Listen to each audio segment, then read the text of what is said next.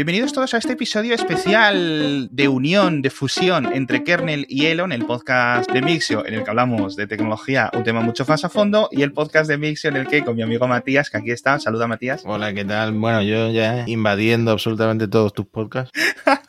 hablamos de las empresas y de las cosas y de la vida y la obra del propio Elon Musk. Entonces, hemos hecho un episodio especial mucho más largo de lo normal y distinto. Hemos traído a tres invitados a la vez a hablar del Model 3, este gran coche de Tesla que cumple tres años y como es el tercer aniversario del Model 3, tres invitados, pues creo que es un gran motivo para comentar, oye, ¿era realmente un coche tan revolucionario como pensábamos cuando por primera vez lo vimos aquellas tardes de 2016 o no lo es? ¿Qué ha cambiado? Es decir, ¿cómo es la situación? ¿Cuáles son las experiencias que tienen los dueños? Entonces, esperamos que los disfrutéis, esperamos que os guste y esperamos que como siempre, pues eh, salgáis más entretenidos y aprendidos de este programa. Pero primero, el patrocinador especial para esta fusión de Kernel y Elon es el máster integral, el Master Internet Business de el ISDI, que ya sabéis que es el camino más fiable para adquirir las habilidades, herramientas y los conocimientos de negocio necesarios para afrontar con éxito la revolución digital. Un programa de 450 horas a lo largo de nueve meses. Ojito, ¿eh? No es un máster cualquiera, es algo muy a fondo, de los mejores de Europa. Te va a permitir obtener conocimiento, visión holística, como le dicen, del negocio y la era digital. Y además, una de las grandes ventajas es que lo vas a poder experimentando con empresas reales, con dinero real. Cuando salgas del curso, vas a poder elegir llevarte tu negocio en el que los grandes profesores del Master Internet Business te han ayudado a llevar una estrategia de comercio electrónico desde cero. Es decir, no solo es teoría, es mucha práctica. Yo creo que es un gran hecho diferencial. Pasaos por el enlace de las notas del episodio para ver las fechas que comienzan ahora en octubre, tanto en las instalaciones de Madrid como en las de Barcelona, como también en una opción puramente remoto, puramente a través de Internet. Y ahí veis que tenéis un 10% de descuento en la matrícula y sobre todo podéis saber todo sobre el curso. Muchísimas gracias a ISDI por patrocinar este episodio fusionado de Elon y Kernel y ahora os dejamos con la conversación. Matías, dale la cinta. Vamos. Bueno, bienvenidos a un episodio especial de Elon y un episodio especial de Kernel. Los vamos a mezclar. Matías, tenemos a tres grandes invitados, ¿verdad? Bueno, sí, yo estoy un poco intimidado porque ha venido gente con Tesla a este podcast sobre Tesla de gente sin Tesla. Entonces, estoy un poco intimidado, pero bueno, encantado. Sí, por fin nos van a poner los puntos sobre las IES. Entonces, eh, David, Paco, Nacho, queremos que os presentéis. Empieza David, por ejemplo. ¿Qué tal estás? Muy bien. ¿Qué tal? ¿Qué tal todos? Bueno, yo la verdad es que entiendo que esto va sobre el Model 3 sobre todo. Me va a costar un poco, pero bueno, yo me, presento muy rápidamente todo lo que tengo que ver con Tesla. Lo que tengo que ver con Tesla es que básicamente tengo un Tesla desde hace seis años. No es un Model 3, es un Model S, mi segundo Model S de hecho. Y desde que me en esta locura, pues al final, mira, he acabado siendo el presidente del club Tesla de propietarios, bueno, de propietarios Tesla en España. Eh, me he ido acercando a, a, todo lo que tiene que ver con Elon y todo lo que le rodea.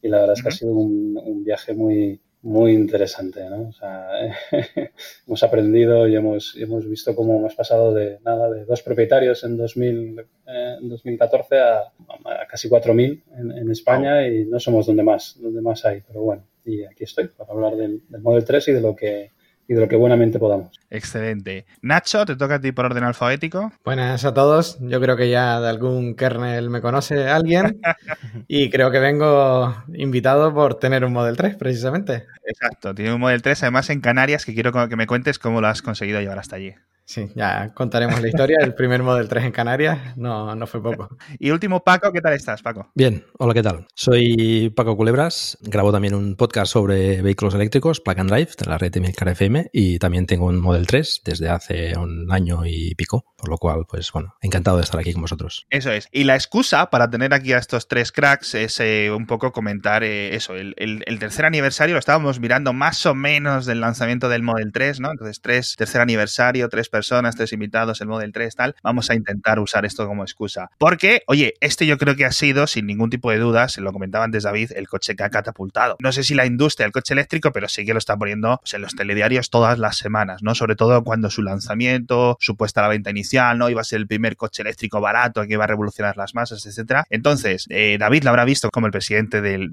club de dueños de, Tesla en España. Os habéis, os habéis quedado sin toner, ¿no? Para imprimir carnets o... ¿qué habéis tenido? bueno, Bueno, ya eso de imprimir ya es old, old fashion, ¿eh? Ya no, aquí trabajamos todos con carnet virtual. La verdad es que, bueno, en el club se dan cita aproximadamente ahora mismo un 25% de propietarios, o sea, de uno de cada cuatro propietarios en España forma parte del club, ha decidido. La verdad es que es, es, fácil formar parte del club, no tiene, no tiene más, más requisito de compartir eh, el, la misma pasión sobre, sobre Tesla y sobre todo lo que tiene que ver con la movilidad eléctrica y uh -huh. poco más. Eh, y la verdad es que sí, el Model 3, si vemos el gráfico de, de propietarios, pasamos de lo que decía, éramos unos 200 en marzo del 2019, o sea, apenas hace más de un año, uh -huh. en 250 socios y ahora somos cerca de 1000, ¿no? Entonces, de alguna manera, wow. sí, sí, después de, de, tantos años, ha sido catapultado hacia, hacia, otro, hacia, hacia otras dimensiones. ¿no? Y, y, el Model 3 era muy esperado y espérate al Model Y. Pero bueno, vamos a hablar del Model 3, que es lo que, lo, lo que importa por aquí ahora. ¿no? Eh, bueno, si queréis contarnos la versión que elegisteis, más o menos cuánto pagasteis. No, no, no, queremos ver la factura, o sea,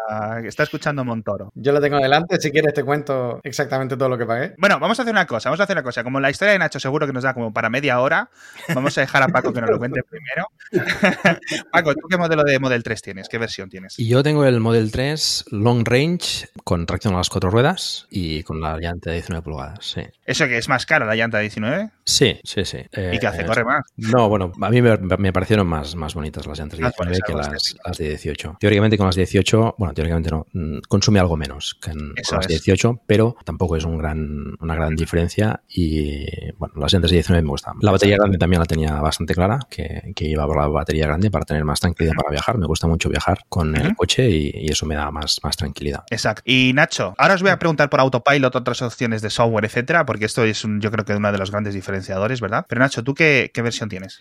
Pues yo como estoy en una isla me fui a, la autonomía era algo que no me importaba y me fui al estándar Plus, que es el que se vendía en esa época. Le puse también la pintura roja, que era la cara. Le puse también las llantas de 19 pulgadas como Paco. Yo creo que son mucho más bonitas y el coche en sí se ve mucho más bonito, no tiene otra palabra. Vamos, que o te gustan o no te gustan las llantas aero esas. Y a mí no me gustaban. Poco más, eh, yo no pagué nada más del coche. Sí que es verdad que mi, la parte curiosa de mi factura, que te digo el, el precio total del vehículo según la factura, 59.070 euros. Lo que pasa es que incluía 9.904 euros de IVA que yo, estando en Canarias, no tenía por qué pagar. Y toda ah. mi odisea fue porque Tesla no me lo quería vender sin IVA, a pesar de que me lo iba a llevar a Canarias. Conseguí al final, con la gente de Tesla hablando, que me lo vendieran, yo pagaba el IVA por adelantado, al traerlo aquí ya solicitaba la devolución. Justo me animé a hacerlo cuando aquí en Canarias no pagamos impuestos por los coches eléctricos y entonces fue un, un retorno neto de los 9.904 euros con 70 de IVA, tal cual me lo, me los ingresó Tesla de vuelta en la cuenta. Eso me dejó el precio, el coche por debajo de los 50.000 euros. Qué bueno. Y luego para llevarlo hasta allí, ¿cómo hiciste? Porque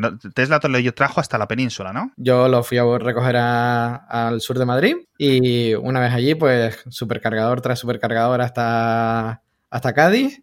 Y en Cádiz el barco de nada, es un día y medio de barco y listo. Pero a ver, eres el primer Tesla, el primer Model 3 de Canarias, pero eres el único. Eh, desde que yo me lo he comprado, vino otro chico que este lo compró en, en Alemania. Los cruzáis por la isla bueno, nos cruzamos por la isla. Eh, el otro día aparcó delante de mi apartamento y no lo sabía. y, o sea, que de exclusivo nada. Tal cual se lo dije. Dice, mira, mira, que tenemos un coche exclusivo y vas y vienes aquí. bueno, si algún día te pincha la rueda, ya sabes quién es, ¿no? Eh, que queda todo grabado, ¿eh? Yo soy... Pues sí es cierto que lo que comentábamos, ¿verdad, Matías? Que el eh, Tesla, eh, lo comentamos antes del micro, Tesla ha generado un fenómeno aficionado, un fenómeno fan en los clubs, etcétera, otras cosas, que no todas las marcas de coches tienen, algunas sí, ¿no? Por ejemplo, eh, los BMW, la gente que tiene un BMW, pues como, o la gente que tiene un Mercedes, no es que se tengan un saludo secreto, como los canteros en Los Simpson, pero sí es cierto que tienen un poco más cercanía que la gente que tiene un SEAT. Y entonces lo comentábamos y lo comparábamos con, por ejemplo, el fenómeno Harley, la Harley Davidson, ¿no? Pues si tienes una moto Harley Davidson, tienes como un rollo más de camaradería. Y eso ocurre, ¿verdad, David, Paco? Yo a Paco le conocí por eso, precisamente, ¿no, Paco? Sí, sí, sí. Es decir, fue a través de unos foros, a través de la comunidad. Yo en su momento tenía el Zoe y contacté con David para intentar, bueno, yo necesitaba cargar en Barcelona, él se ofreció, lo reconocí por el, por el foro que, uh -huh. que, tenía un Tesla y dije, bueno, pues oye, si no te importa, pues lo enseñas y tal. Y sí, sí, a partir de ahí, pues... Te picó eh, el gusanillo entero, ¿no? Bueno, ya lo tenía, ¿no? O sea, Tesla ya se conocía de sobra, ¿no? Pero sí, sí, la verdad es que eh, el fenómeno Tesla despierta pasiones eh, para lo bueno y para lo malo y, creo que yo creo que no se da en este en esta magnitud en, ninguna otra marca de coche. Que yo vea y sin ser yo mucho de coches, ¿no? Como dicen los ingleses, un gearhead, etcétera, yo creo que no. Al menos ahora. No sé si luego en el futuro se diluirá a medida que el Model 3, el Model Y, futuros coches, ¿no? Futuros eh, versiones, etcétera, se hagan más populares, pues ya en, el club, cuando dejen de ser mil y pasen a ser cien mil, pues ya es otra cosa, ¿no? Es como ser del Real Madrid o ser del Barcelona. Bueno, pues vale, como todo el mundo, ¿no? Bueno, pero no creo que haya muchos clubes. Bueno, a día de hoy, claro, son muy pocos, ¿vale? Se han vendido 4.000 coches, 4.000 Teslas en, en, España. La verdad es que la cifra es pequeña, ¿no? Es, no, es, no tiene nada que ver con otras cifras, ¿no? Pero, pero que uno cada cuatro haya decidido formar parte de un club ya te dice algo, ¿no? Sí, sí, sin duda. También es verdad, si me, si me permitís la observación, que el, Primero Tesla tiene, tiene una curva de aprendizaje, desde que, con qué a qué me puedo enchufar, dónde comprar claro. wallbox, tal. Hay, hay, una, hay una cultura algo diferente. La gente también necesita un poco de ayuda, ¿no? Pues en este aspecto, ¿no? Gente que está interesado, interesada en el cambio, el primer sitio donde vas a buscar es Internet, pues ahí empiezas a, generar comunidad, ¿no? O sea que también, también se ve facilitada por esa necesidad de, ese aprendizaje, ¿no? Mm, yo creo que aquí cabe preguntar qué os atrajo a la marca, si es el magnetismo de la propia Tesla o es que ya queríais dar el salto, bueno, Paco acaba de comentar que él tenía ya historial con coches eléctricos, ¿no? Pero si queríais dar el salto a eléctricos, ¿por qué eléctricos en lugar de híbridos? No sé si queréis contar vuestra historia en ese sentido. Sí, bueno, yo, yo la verdad es que fue... es una historia bastante friki. No, no, sé si contarla o no contarla, porque bueno, tengo una edad, sí. ya más cerca de los 50 años y la verdad es que empieza a ser complicado. Pero bueno, básicamente yo lo conocí porque soy un gran aficionado a los videojuegos, de conducción además. O sea, tengo el set completo y en uno de ellos estaba el Tesla Roadster, lo probé. Es esto que acelera tanto y no hace ni un solo ruido a diferencia de todos los demás coches. Fue mi primer acercamiento, empecé a mirar en internet, ¿no? ¿Qué es Tesla? ¿Quién es Tesla? ¿Quién lo ha fundado? Que si Elon, que si tal, y ostras, ¿qué coche es este? ¿no? Y en ese momento estaban anunciando, era el 2012, y estaban anunciando el primer coche hecho por ellos directamente, que era el Model S, y claro, me enamoré enseguida de la, de la que es la consola central, bueno, todas estas partes que, que, llaman mucho la atención y que después empiezas a conocer por qué, ¿no? Cómo se puede diseñar un coche desde cero, que ofrece cosas que nadie tiene a pesar de que llevan 100 años produciéndolo. Nada, me enteré de la noticia que abrían en Oslo un, un concesionario en 2013 y como trabajaba por una empresa nórdica me tocó ir a acercarme, a acercarme a una convención, me escapé, hice, hice campanas la convención para probar el coche y probarlo y, ya fue. El videojuego más caro de la historia. bueno, esas cosas pasan, ¿no? Sí.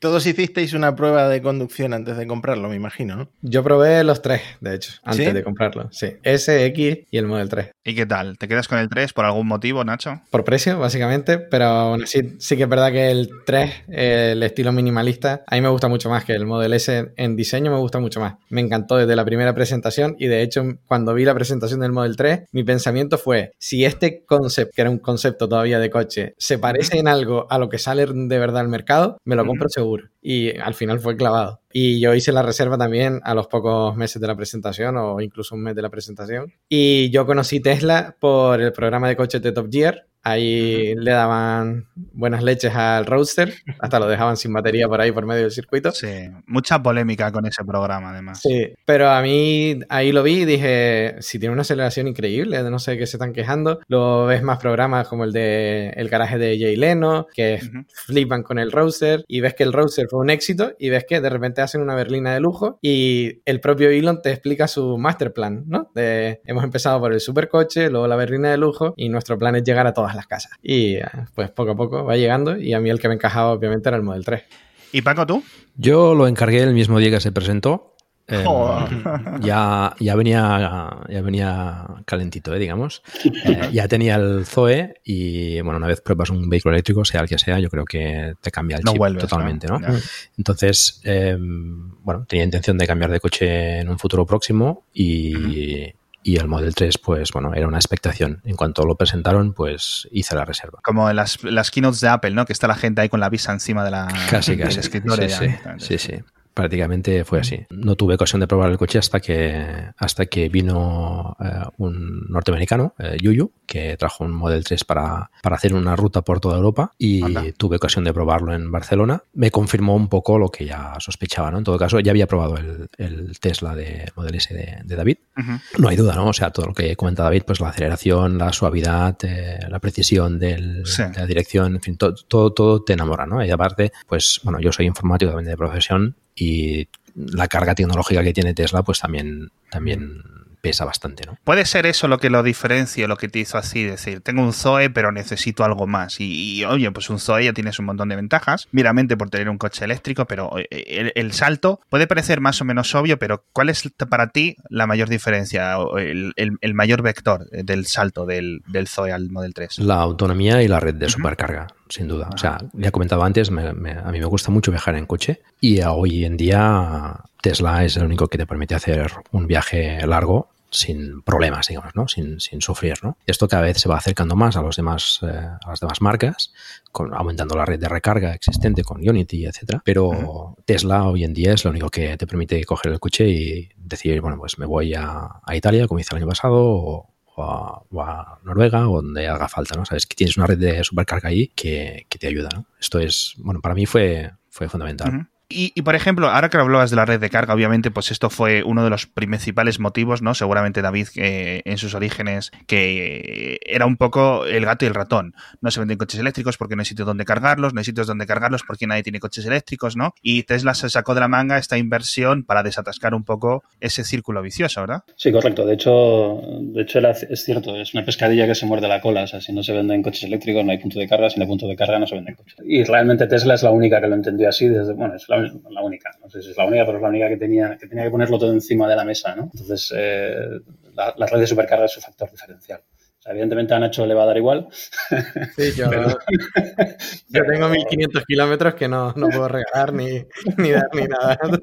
Ni utilizar, ¿no? Porque en una isla, bueno, te sales con la autonomía, te sales, ¿no? Pero evidentemente en... En otros, eh, desde el otro punto de vista es el paraíso de los coches eléctricos. Correcto, correcto. No es necesario ni siquiera hacer esa, esa inversión fuerte, ¿no? Como ha hecho Tesla, pero vamos, lo de Tesla es impresionante. Hay un, hay un vídeo que es, que es muy chulo que circula por YouTube desde hace tiempo, de los puntos que se van admitiendo sobre un mapa, los puntos de supercarga y la verdad es que ha hecho una apuesta que, nadie más ha seguido, ¿no? A es un factor diferencial. Sigue siendo. Sí. Fíjate, yo, por ejemplo, y seguro que Matías también lo, recuerde, cuando empezaron a llegar los superchargers a España, etcétera, van a parir o van a abrir los primeros concesionarios, etcétera, eh, decía David, es que hay muy, pocos dueños. Si tú vas a las estadísticas, y efectivamente, las ventas de, Tesla siempre han sido bajas hasta el, el Model 3, que no es que se vendan como Seat León, pero se venden más, ¿no? Y cualquier artículo que publicares sobre Tesla, a pesar de haber 300 personas, eran leídos de los que más, ¿no? Es que cuando estás en la vanguardia, en Gizmodo, ¿verdad, Matías? Sí, totalmente. Y bueno, la verdad es que sigue siendo un poco todo lo, toda la infraestructura de Tesla interesa tanto como el propio coche, porque todo el mundo está deseando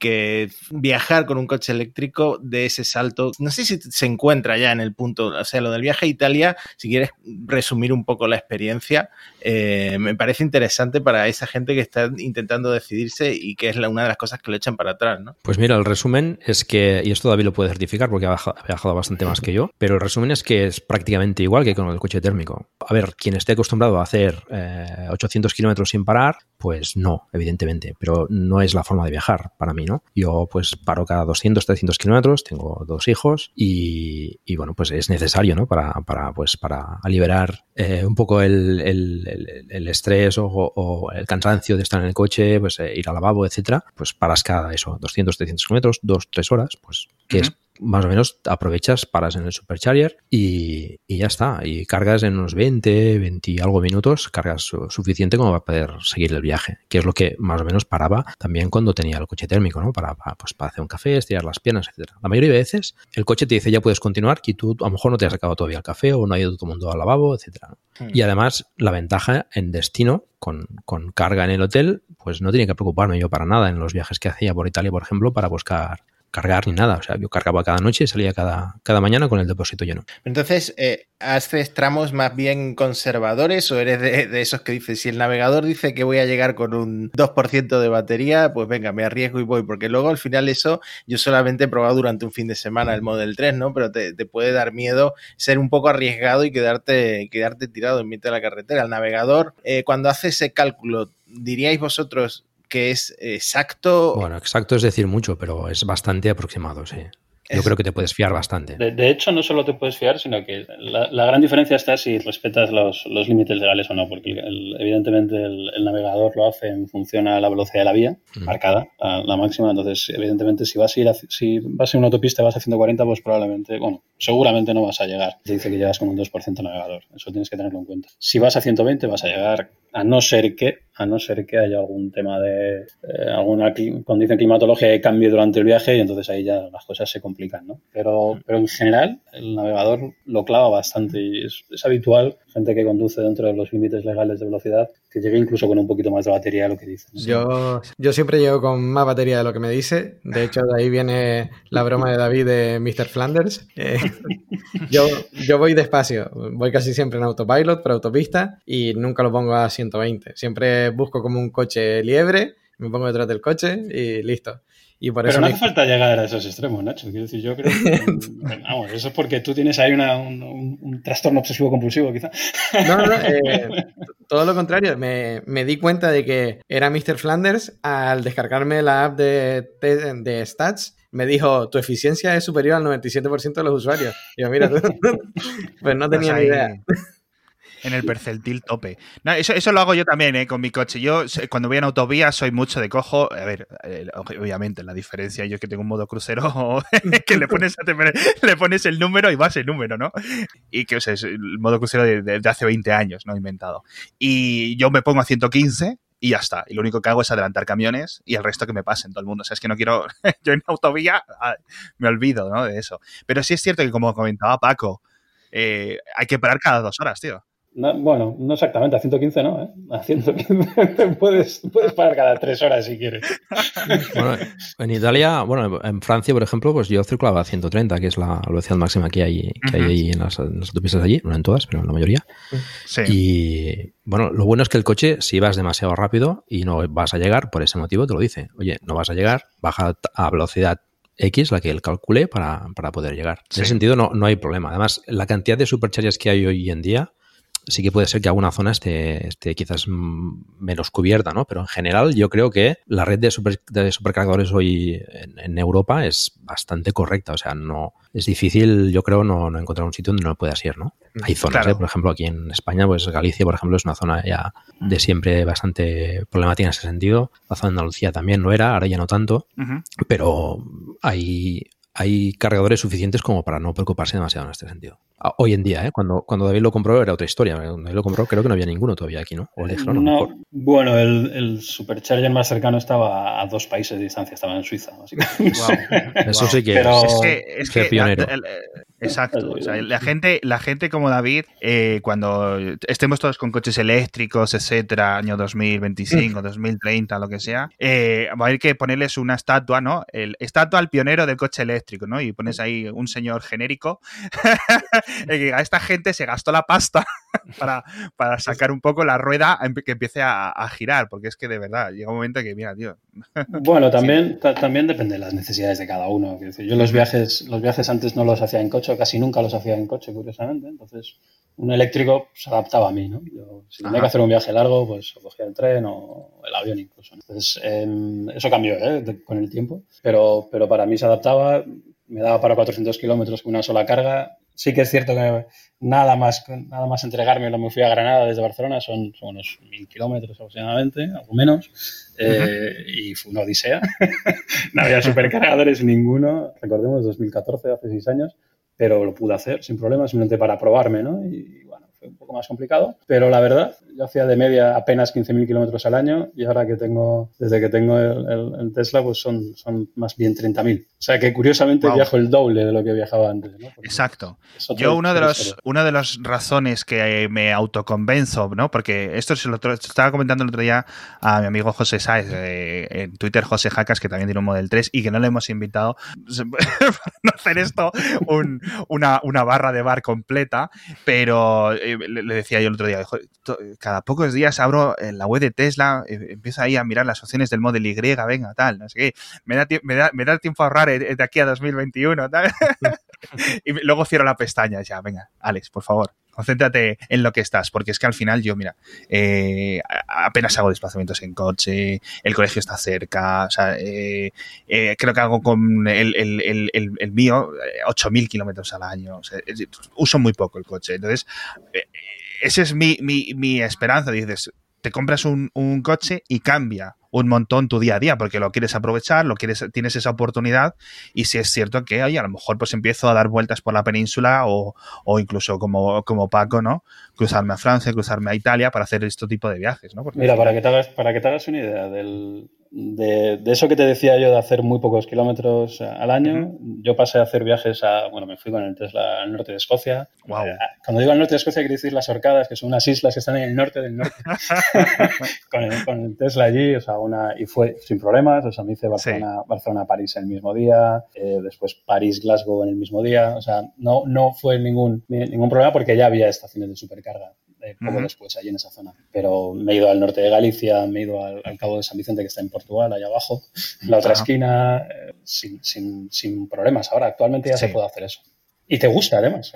Exacto, yo creo que, es eso. Eh, tienes una máquina que, es superior ¿no? a, la media ¿no? y, que da gusto conducirla. Eh, volviendo al tema del calculador de rutas, yo creo que nos lo comentaba Jakub hace unos episodios de Kernel, que decía, no es que el calculador de Tesla sea exacto, que es bastante exacto, como dice todo el mundo, ¿no? Obviamente, pues siguen siendo unas estimaciones, ¿no? Como el, tiempo de, como el Windows, ¿no? Dice tres minutos para extraer este zip o lo que sea, ¿no? Para instalar este programa y luego te sube y luego te baja, pero bueno, eh, la estimación está ahí. Es que los de Nissan, los de Renault, los de BMW, los del resto, te dice, tienes 100 kilómetros de autonomía, luego te dice a los dos minutos, tienes 75, luego te dice, tienes 115. ¿Qué está pasando? Es decir, tampoco ha variado tanto, ¿no? ¿Y, qué hace diferente a ese estimador de Tesla? Yo te, puedo decir una cosa, Alex. Usuarios de Tesla hay dos, los que tenemos el porcentaje de batería y los que tienen los kilómetros restantes. Y cada uno tiene sus motivos para tener uno y otro y ninguno tiene razón y en verdad el dato es el mismo. Pero hay gente que se guía por los kilómetros, creo que de hecho Paco y David se guían por kilómetros, yo me guío por porcentaje.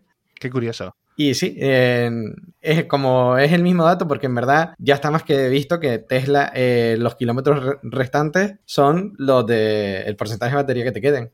por eso nunca he entendido yo por qué la gente usa los kilómetros, pero creo que eso, Paco y David usan los kilómetros. A ver, hay, una cosa que le hace, hace diferente a Tesla respecto a hablar de medir la autonomía restante. ¿eh? Y esto es algo que la gente todavía, incluso en, alguna vez hay alguna discusión de no, esto no es así.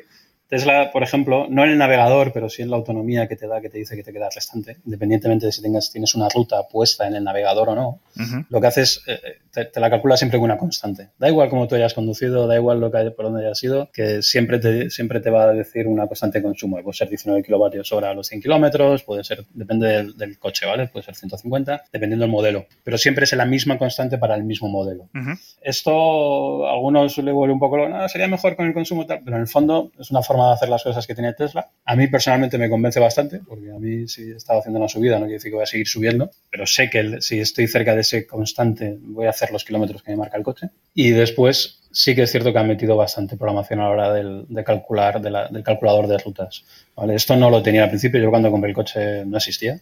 No, la estimación que te hacía era bastante diferente. No era mala, pero era diferente, pero han ido mejorando. O sea, claro, son, son miles y miles de coches ya en, las, en el mundo vendidos por Tesla y, han ido afinando ese algoritmo de cálculo. En el fondo no es, tienen toda la, vamos, no es tan complicado, ¿no? Calcular el consumo de sus coches. Con lo cual te hace, bueno, tiene bien, bien afinado el algoritmo. Sí, yo creo, eh, es, entrenan, es decir, con, con vuestros datos, según vais circulando por las carreteras, ellos pueden decir, bueno, pues este tramo de tal carretera, estos 5 kilómetros, normalmente, según va pasando los dueños, los otros Tesla, Tesla va recibiendo eso en los servidores y va diciendo, bueno, pues el consumo es tanto, ¿no? Porque hay una inclinación o porque hay un, una inclinación negativa, ¿no? ¿Puede ser? Bueno, la, la orografía la tienen. La orografía están exacto. los mapas. Ujú. O sea, el único problema que te tienes que preocupar es. El único, hay factores que sí, que eso viene con la experiencia, ¿no? Y, y tanto Nacho como Paco lo pueden comentar, pero eh, hay factores eh, climatológicos que los tiene un poco más complicados, ¿no? Si empieza a llover, eh, la experiencia te dirá que, ojo, que a lo mejor vas a consumir un 1, 2, 3% más de lo que está diciendo el coche, ¿vale? Entonces, ahí hay que, tener, hay, que tenerlo en cuenta. Y el coche, lo bueno que tiene es que, como decía Paco antes, va ajustándote, ¿no? Si tú tienes un, un, un consumo mayor de lo que el coche está preveyendo, ya automáticamente te dice, oye, pues si tú vas a seguir consumiendo un poco más, a lo mejor no llegas con un 10, sino con un 7%, Ajá. por ejemplo. Eso lo hace el coche, con lo cual te queda muy tranquilo. La verdad es que confiar al 100% nunca se puede, evidentemente, pero es bastante fidedigno, no hay, no hay problema, no, no- está bastante bien, bien, hecho, la verdad. Oye, tenemos aquí un montón de preguntas apuntadas. Vamos a ir avanzando porque si no, esto puede durar dos horas. Eh, una, una cosa que eh, impresiona bastante de los Teslas que mantienen un buen precio de segunda mano en rollo iPhone, ¿no? Supongo que David está más puesto en este tema. Eh, ¿Por qué creéis que pasa esto? Si se puede conseguir Teslas de segunda mano baratos, sobre todo estos que se usan para Cabify y Uber, que son la mayoría de los Model S que se ven en reventa. ¿no? Bueno, ya que me hace la pregunta a mí, me da un poco de... No quiero monopolizar nada, por favor. Hablamos del Model 3, pero, es cierto que Tesla tiene una cosa que hasta día de hoy hay pocas otras pocas marcas que, te- que tengan y es básicamente los, los, eh, las actualizaciones over the air. Hmm. O sea, eh, tiene tu coche, yo ayer mismo instalaba la versión 2020-20.1, semana 20, la, la primera, la primera release de esto, y mi coche de repente tiene cosas que antes no tenía. ¿no? Entonces, mm, yo asumo que eso forma parte de, la, de, que, de, de ese mantenimiento de valor. Yo cuando compré mi primer Tesla no tenía Spotify, a los dos años tenía Spotify, incluido en el coche, ¿no? gracias a esta actualización. Por un ejemplo grande, ¿no? pero hay más. O sea, están los que tienen Netflix ahora en el coche. Yo no, bueno, en el coche no, desgraciadamente no es el caso, pero lo ha pasado a Paco, ¿no? Paco cuando, su, compró, cuando compró su coche no Sí. tenía Netflix, si no recuerdo mal. Sí, sí. Y ahora lo tiene. Y muchas otras cosas. En el coche. Y yo tengo un ejemplo más grande todavía de actualización de software. Yo cuando vine a Canarias, mi coche no tenía navegador. ¿Cómo? No, no podía poner destinos en Canarias. No estaban, o sea, esa parte faltaba, ¿no? Sí, funcionaba el autopilot y todo, y mi coche aparecía eh, por ahí, por el GPS, pero no podía decir, venga, vete a Tejeda. Ajá. No, no calculaba las rutas en Canarias. Es mercado gris, Canarias es mercado gris. Sí, es que somos mercado gris, pero se ve que desde que llegó el primer Model 3 dijeron, venga, vamos a ponernos las pilas y pusieron la capacidad de eso, navegar en Canarias, que es que no estaba directamente. Ya que ha salido el tema, ¿alguno paga por el premium ese? Que creo que son como 10 euros al mes para tener todos los servicios. Todavía no. eh, que el premium. Pero yo creo que Ninguno. siendo gratis, ¿no? Para todo el mundo. O a mí no me han Sí, cobrado de, nada. de momento eso sí, pero bueno, no, no creo que tarde en España en, en cobrarse. sí. A raíz de la pregunta anterior, ¿alguno compró el Tesla sabiendo que mantienen este precio en segunda mano para poder revenderlo en algún momento y sacarle ese valor? ¿O, no era algo que estabais pensando cuando os pasasteis, a Tesla? Para mí no fue ninguna. No, no, no fue una opción considerada. O sea, es, está bien que esté ahí, pero no, no influyó en, en mi decisión. Yo pienso terminar la vida útil de este Tesla y de hecho me han ofrecido en Canarias más dinero por el, del que yo pagué por el coche. Porque aquí yo juego con la ventaja de que están dispuestos a pagarme más de lo que de verdad cuesta porque no lo pueden comprar. Pero tampoco lo voy a vender porque me verían las mismas y no quiero volver a pasar por, por la odisea. Pero no solo el valor de reventa eh, no baja mucho, sino que si te vas a otro sitio donde no hay, pues lo puedes vender más caro. Qué curioso. Ah, y después hay otra cosa, y es que el coche, por el propio diseño, eh, creo, eh, también es una teoría, no, no está ni comprobada ni nada, pero el propio diseño del coche, aparte del exterior, que creo que es atemporal, tanto incluso del S como del 3, e incluso del X, ¿no? Eh, so- sobrevive bastante bien al paso del tiempo. Em, interiormente también, o sea, son coches muy sencillos por dentro, o sea, son minimalistas en el fondo, o llamémoslo como queramos, espartanos algunos dirán, pero eso hace que mantenga, que se mantenga en condiciones bastante, bastante óptimas, ¿no? No le ves botones arañados ni cosas así, o sea, eso también ayuda, ¿no? Un poco. Y evidentemente la, la propia tecnología eléctrica, es decir, tú cuando, cuando vas a vender un coche de segunda mano, lo normal es que el, el- el comprador lo primero que haga es vamos a ver cómo está el motor, ¿no? Y te abra el segundo, ¿no? Aunque no tenga ni idea, lo suelen hacer, te abren el, el capó delantero, te miran el motor. Aquí cuando abres el capó delantero todos sabemos lo que hay, ¿no? Claro. No vas a ver el motor, vas a ver otra cosa. Y eso, eso ayuda a la, a la imagen del propio coche, ¿no? Yo creo que hay, hay diferentes elementos que hacen que un coche como Tesla mantenga, mantenga su valor mucho, mucho tiempo. Pero bueno, veremos si eso sigue así. ¿eh? Y ya para acabar eh, con las preguntas sobre dinero más íntimas, eh, dicen que asegurar el Tesla cuesta menos que asegurar un coche equivalente, digamos, de la gama premium de combustión. No sé si esto es cierto. ¿Cuánto más o menos cuesta el seguro? Yo te lo puedo comentar perfectamente. A mí el seguro a todo riesgo es 600 euros al año, pero me beneficio de las bonificaciones por haber estado con mis padres en, el mismo, en la misma aseguradora pero a todo riesgo 600 euros y lo que más me penalizó fue la potencia del coche. Qué curioso. Bueno, yo antes de que, no, antes de que David diga eh, el infame precio que tiene en su, en su seguro, yo también yo pago 591 euros por todo riesgo con franquicia. El mío también con franquicia, sí. Y bueno, no, bueno, no es muy diferente a lo que pagaba por la, por la Turán que tenía antes. ¿Y David? Yo no voy a decir el... No, mejor no, lo digas porque... porque no se lo va a creer nadie. No, resulta bastante increíble. Yo no sé cómo lo, cómo lo hice. Bueno, yo tengo un expediente impoluto, 28 eh, años, 26 años sin nada, pero, pero aún así el precio que tengo es, es menor de lo que han dicho eh, tanto Nacho como Paco para un coche que, cuesta el. Sí, pero bueno, pero la, realidad es que hablando con, porque como, en el club uno de nuestros objetivos también es conseguir ese tipo de deals, ¿no? Este tipo de acuerdos, encontrar a, seguros, a, compañías aseguradoras que quieran ofrecer algún descuento, alguna historia, ¿no? Para, para, los, propios, los propios miembros. Y la realidad es que la mayoría están dispuestos a ofrecer eh, precios competitivos porque tienen identificado al conductor actualmente al conductor de un vehículo eléctrico como un conductor más tranquilo, con, de, perfil de riesgo más bajo, ¿no? No, sé muy bien por qué. Bueno, los seguros tienen todos los números, nosotros no. Pero, pero de alguna manera ha identificado menor sinestabilidad. No sé si es por el perfil de conductor actual o no. Entonces, el seguro pues no es un problema en, un Tesla. Es curioso, pero no es un problema. Eh, me gustaría hablar de una cosa que es cierto que, por ejemplo, los sistemas de asistencia a la conducción, otro tipo de marcas los tienen, no, les hacen o no se habla tanto de ellos, etcétera. Hay relativas diferencias, algunas cosas para arriba, otras cosas para abajo. Por ejemplo, el Nissan ProPilot, ProPilot 2 ahora cuando llegue, etcétera. Pero una de las cosas más interesantes dentro de este rollo burbuja eh, en la que la gente de la calle no puede englobar el Tesla. El Tesla es eléctrico y se conduce solo, ¿no? Eh, aunque no, sea así del todo. Eh, ¿Vosotros habéis cogido la opción de autopilot? ¿Qué opciones tenéis para asistencia? Yo tengo autopilot em, por una serie de condiciones cuando compré el coche que cambiaron los precios, etcétera, pues a los que habíamos cogido el autopilot nos regalaron, entre comillas, el, el full self drive, la condición automática total.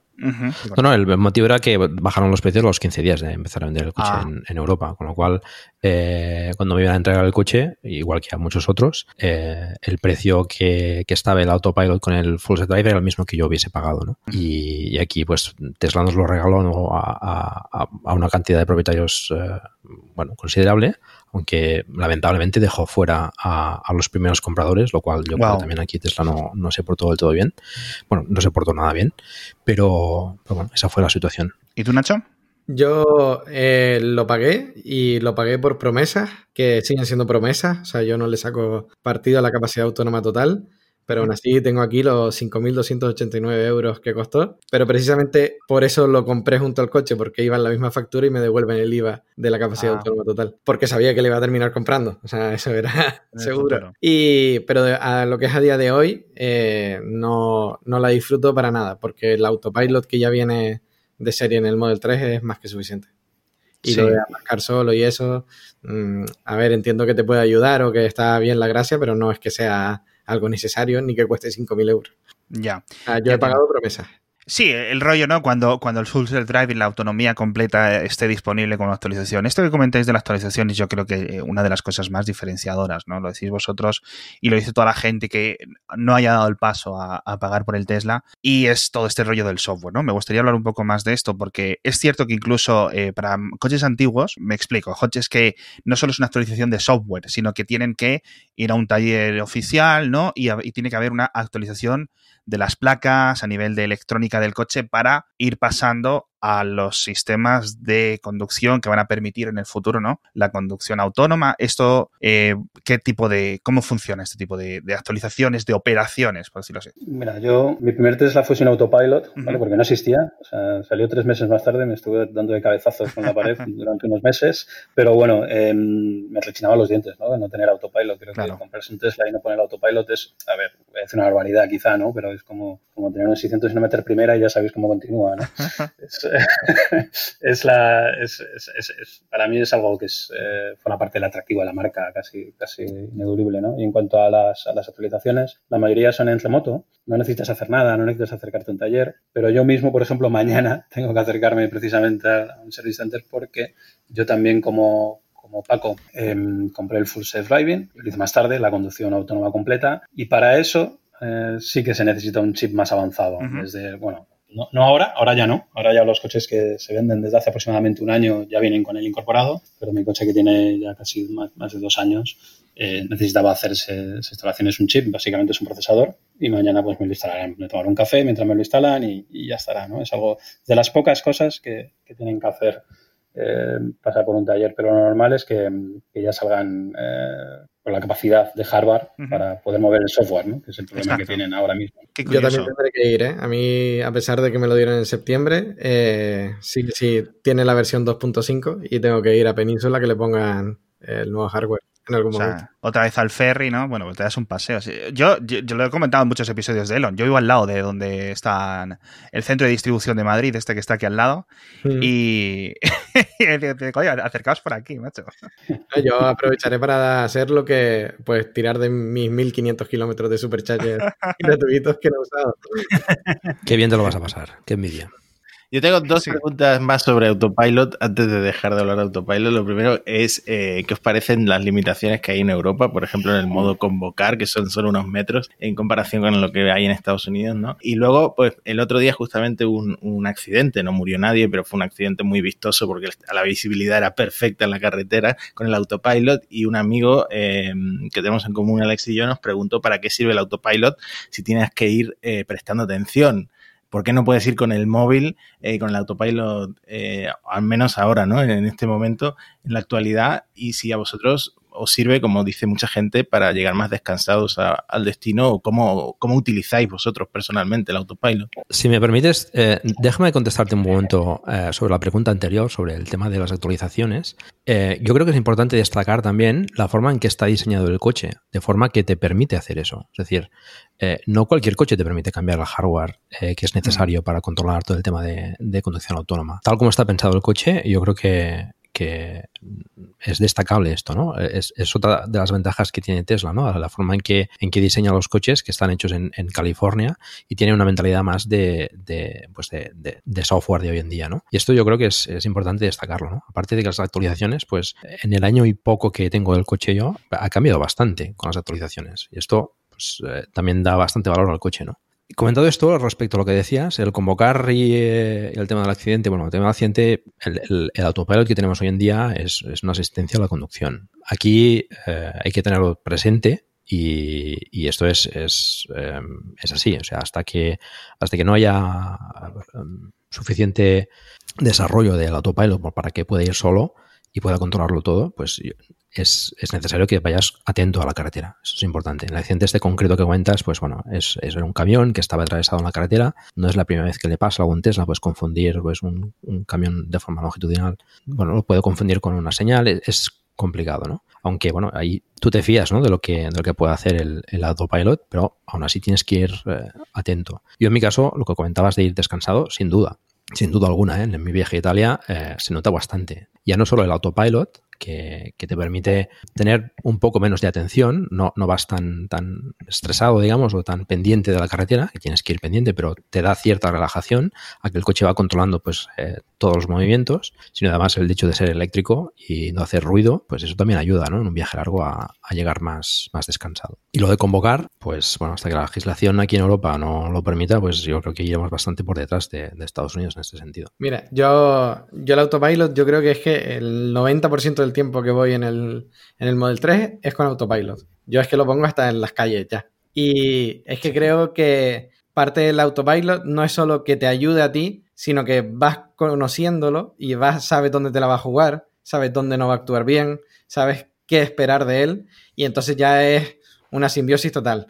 Yo sé que le puedo dejar completa libertad hasta tal curva de la autopista y sé que en esta curva de la autopista tengo que bajar a 80 porque es que si no va a empezar pi, pi, pi, tome el control, pi, pi, pi. Y la verdad es que no dejas de prestar atención a la carretera, o al menos yo no dejo de prestar atención a la carretera, no sobrepaso los límites, como ya sabemos, pero, pero sí que da una, una libertad que te da una seguridad que con un coche normal no tienes, que es la, simplemente de, oye, me apetece escuchar esta canción o avanzar tanto este podcast y, y, con este coche lo haces con seguridad y tranquilidad. No tienes que estar con un ojo puesto en la carretera y con el otro puesto en los botones que no sabes qué puede pasar. Aquí con total tranquilidad buscas la canción o buscas lo que sea y no te preocupes.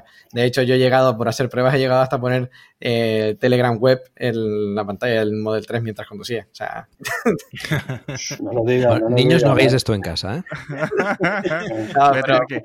pero, por probar si funciona, porque sí que es verdad que mientras conduces tiene un montón de cosas limitadas, Tesla, pero mira, app de mensajería no están limitadas. Tienes una posturita pillada para que el volante te reconozca que estás cogiendo. Sí, mira, eso es algo que he visto que o que ya me empieza a conocer él o que Tesla lo ha cambiado, pero ya no me lo pide tan frecuente como antes. Y sí que es verdad que hubo una actualización que, hacía que fuera eh, una presión menos fuerte y ya simplemente casi con rozarlo ya sabe que estás ahí y listo. Hay que tener en cuenta que la legislación europea, que creo que va por ahí un poco la pregunta también, eh, es bastante, bastante más conservadora que la legislación americana. Mm. Entonces, cosas como lo de a día de hoy es ilegal no tener las manos en el volante. Punto. entonces, en cualquier coche, da igual, da igual. La, entonces, eh, de alguna forma, eh, Tesla se cubre las espaldas diciendo, no, no, nosotros pedimos que estén las manos en el volante. Mm.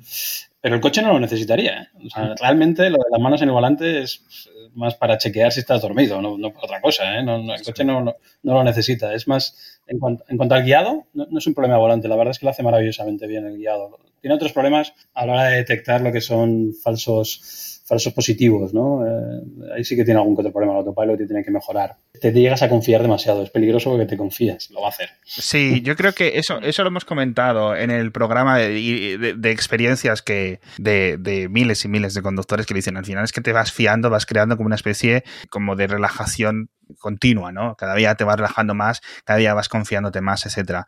Hay dos piezas de, hardware que es relativamente, no, no, no, diría polémico, pero que sí que es curioso que, por ejemplo, los Tesla no los, no los incluyan, que son lo que decías eh, del el DMS, el sistema para monitorizar al, conductor, al driver, ¿no? Que es un sistema de cámaras que tienen muchos fabricantes que básicamente te apuntan a la cara internamente y básicamente lo único que detectan, no envían ninguna información fuera del coche, simplemente están diciendo, este señor está despierto. Ya está, o esta señora está despierta mientras está conduciendo y sus ojos están apuntando a la carretera. Esto, por ejemplo, los Tesla de momento no lo tienen y Elon eh, sí es cierto que ha dicho que no es necesario. ¿Vale? Y esto luego, pues eh, hay gente que lo abusa más, otra gente que lo abusa menos. Hemos visto todo el mundo ya el truquito este de la naranja, que, que sigue ahí perenne. Hemos visto eh, la gente esta típica en Silicon Valley que va dormida, etcétera, ¿no? Al, trabajo y, el coche, bueno, pues en, en, rollo autovía, pues no es perfecto 100%, pero sí, oye, pues puedes ir muchos, muchos kilómetros. Y la otra parte de hardware es externo, que es el LIDAR que de nuevo eh, Elon barra Tesla se niegan un poco a incrustarlo eh, como parte de hardware porque asumen que cámaras y radar son suficientes, ¿no? Entonces, no sé si vosotros, eh, después de tantos años utilizándolo, sois, veis que con estas partes de, de, hardware y de software que vengan en el futuro son suficientes o veríais con buenos ojos que quizás un Tesla de 2022, etcétera, viniera o bien con LIDAR o bien con DMS o con ambas cosas porque creéis que en algunas ocasiones se queda corto. No sé cuál es vuestra experiencia. Bueno, es una buena pregunta, ¿no? Eh, casi casi le preguntas a Elon. No, pero... voy, voy. La verdad es que, es que hace el coche ahora mismo hace cosas que son que ningún otro coche es capaz de hacer a día de hoy en cuanto a guiados a, cierta velocidad. ¿no? Por, cuando digo guiados, quiero decir seguir dentro de las líneas. ¿no? Sí sea, es mejor que la legislación. O sea, una de las cosas, volviendo un poquito antes, la legislación europea, por ejemplo, te, marca directamente que los coches con, con ese tipo de conducción guiada en, las, no pueden admitir más de 0, no sé qué fuerzas centrípetas al hacer una curva. ¿no? eso significa que no puedes cogerla más de X velocidad. Tesla lo hacía, lo hacía sin problemas, salió esta, salió esta nueva ley, esta nueva directriz europea y el Tesla empezó a comportarse peor porque tenía que cumplirla, ¿no? te, obligaba, te obligaba, se desconectaba en una curva pronunciada. Pues antes la hacía y ahora no. es que ahora no, ahora no puedo hacerla con, Qué curioso. autopilot. Ahora ya, la, ya la, ahora reduce la velocidad para tener menos fuerzas centrípetas y ya, y ya lo cumple, ¿no? Hay, hay, siempre, siempre cositas, pero es curioso que va por delante de lo que es, capaz de, de, la ley incluso reconocer, ¿no?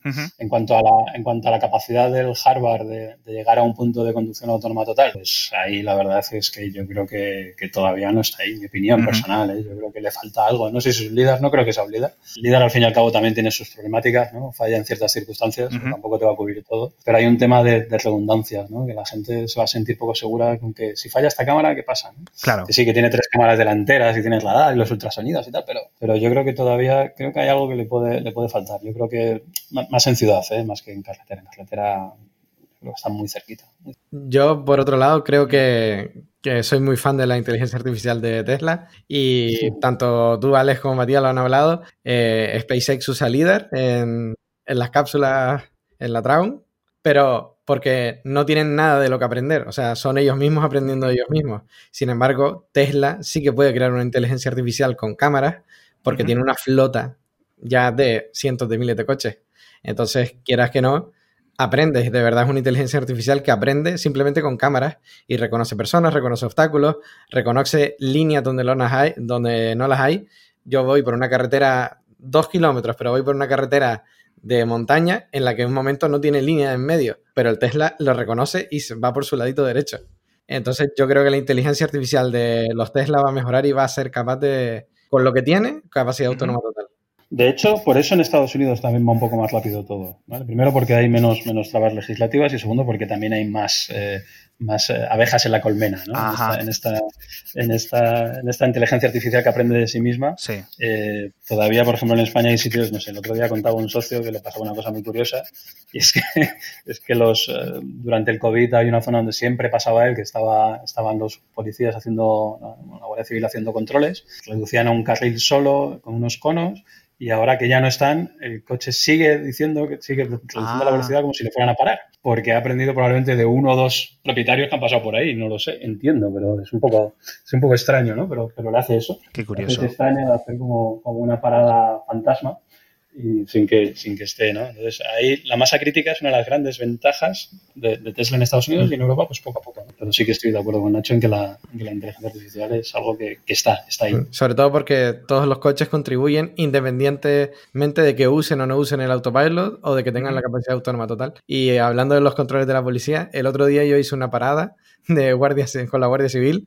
que también yendo a trabajar a una farmacia, o sea, era todo justificado el coche le hizo solo la parada. completamente. Yo iba por el carril derecho, pues como Mr. Flanders que soy, y entonces de repente se paran todos los coches y la Guardia Civil lo que tenía era, paramos a 10 coches, los revisamos a los 10 de golpe y que arranquen los otros 10, se paran los otros 10, pues como yo justo iba en la mitad, el coche paró solo cuando paró el de delante y yo bajé la ventanilla y cuando el coche delante se movió, el coche mío siguió, pero completamente autónomo la parada con la Guardia Civil. Yo estoy con Nacho también el tema de, de la inteligencia artificial. Yo creo que con las cámaras y, y el hardware que tienen eh, de, de, autopilot, yo creo que pueden llegar a, simular o a imitar la, la, conducción humana. Yo creo que mejor que no, que no, que no un líder. Todo el tema del Big Data que, que hemos comentado, esto le da una fuerza muy importante a, a Tesla para poder desarrollar eh, esa inteligencia artificial que pueda, pues pueda eh, ver que, que, un ciclista pues eh, va a girar o que todo esto el líder es difícil que lo interprete. En cambio, con las cámaras eh, puede, puede imitar a lo que es la conducción humana y puede anticipar movimientos y problemas que, pues, no sé, un niño que está a lo mejor en, a punto de cruzar o cosas por el estilo. Yo creo que, que esto mm, le da a Tesla una, una ventaja importante. Sí. Y hablando de actualizaciones, hablando de futuro, de autonomía, etcétera, de Elon ha hablado mucho de los robotaxis los últimos eh, dos años, sobre todo, etcétera. Eh, que esta opción va a estar ahí disponible, no sabemos cuándo va a llegar exactamente, ¿no? Pero, de nuevo, seguramente llega a algunas zonas antes que a otras y todo esto. ¿Vosotros ¿Pondríais vuestro coche dispuesto dentro de esta red, aunque sea para amigos y familiares, eh, o, abierto al público? Porque dicen, oye, tú pagas el coche, ¿no? Este es el, el, el, concepto. Tú pagas el coche y el coche recupera parte de su coste conduciendo para, para otras personas que se montan como pasajeros, ¿no? ¿Vosotros estaríais dispuestos a esto? ¿Creéis que es algo que más que lo vaya a hacer gente, por ejemplo, que se dedique a comprar Tesla y reponerlos en esta red de robotaxis futura, digamos 2022, 2023 o al año 2100 cuando llegue, ¿no? ¿O qué, pensáis? Bueno, si el coche lo hace bien, yo creo que sí. Dejárselo a terceros, eh, de momento yo lo veo complicado, pero a familiares y, y, amigos, sí, sí, sí. Si el coche funciona como debe, sin duda. Yo se lo dejé, yo se lo dejé a Paco y no lo conocía de nada. Exacto. Exacto. se lo puedo dejar a Elon, no, no tengo problemas. a su software, no, no, no veo ningún problema si es capaz de hacerlo. Otra cosa es, habrá que ver qué pasa con los seguros y demás, pero yo creo que, eso no será un problema. Aunque en ciudad, precisamente es donde creo que todavía le queda bastante por, por mejorar. Pero bueno, eso es, eso es, mi opinión, porque en ciudad, primero, las líneas no están tan marcadas. Eh, hay incorporaciones que algunas, joder, perdón. No, no. Ahí son, son, complicadas, son complicadas. Ahí, incluso los de Google lo pasan mal con sus super líderes. Y, bueno, no lo sé. No, quiero llevar la contraria a Nacho y a Paco, pero creo que en ciudad nos va. Vamos a seguir esperando un poquito. Oye, dejando de lado ya los algoritmos, eh, antes ha mencionado Nacho la pantalla. Eh, ¿Echáis de menos, sobre todo los dueños del Model 3, eh, una segunda pantalla en el panel de instrumentos? Eh, ¿Cómo controláis mientras estáis conduciendo, por ejemplo, la calefacción? ¿Usáis la pantalla? ¿Usáis los comandos de voz, que por cierto mm, son un poco criticados, ¿no? Porque son muy básicos. ¿Cómo, cómo solucionáis vosotros ese problema de la pantalla? Estos de los comandos de voz precisamente han mejorado en, unas eh, actualizaciones recientes.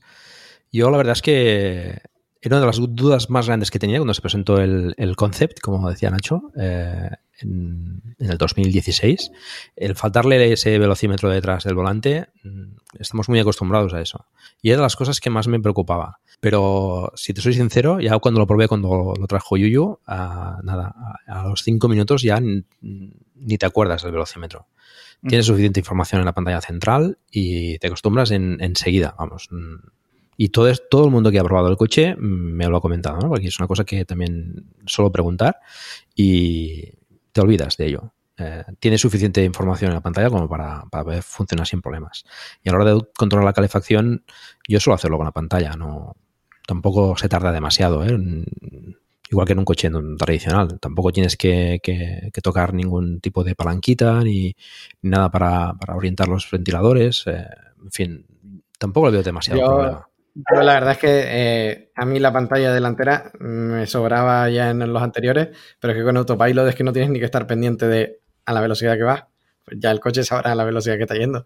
Y eh, yo te digo que cuando miro la pantalla es porque estoy mirando otras cosas completamente diferentes. Estoy buscando canciones en Spotify, estoy poniendo en el mapa a dónde voy a ir o lo que sea, pero la velocidad, la batería y todas esas esas cosas. Yo sé que cuando haces un viaje largo y todas esas cosas te preocupan más, pero yo que siempre hago el mismo recorrido y que el coche va solo, yo la pantalla no la he hecho falta para nada.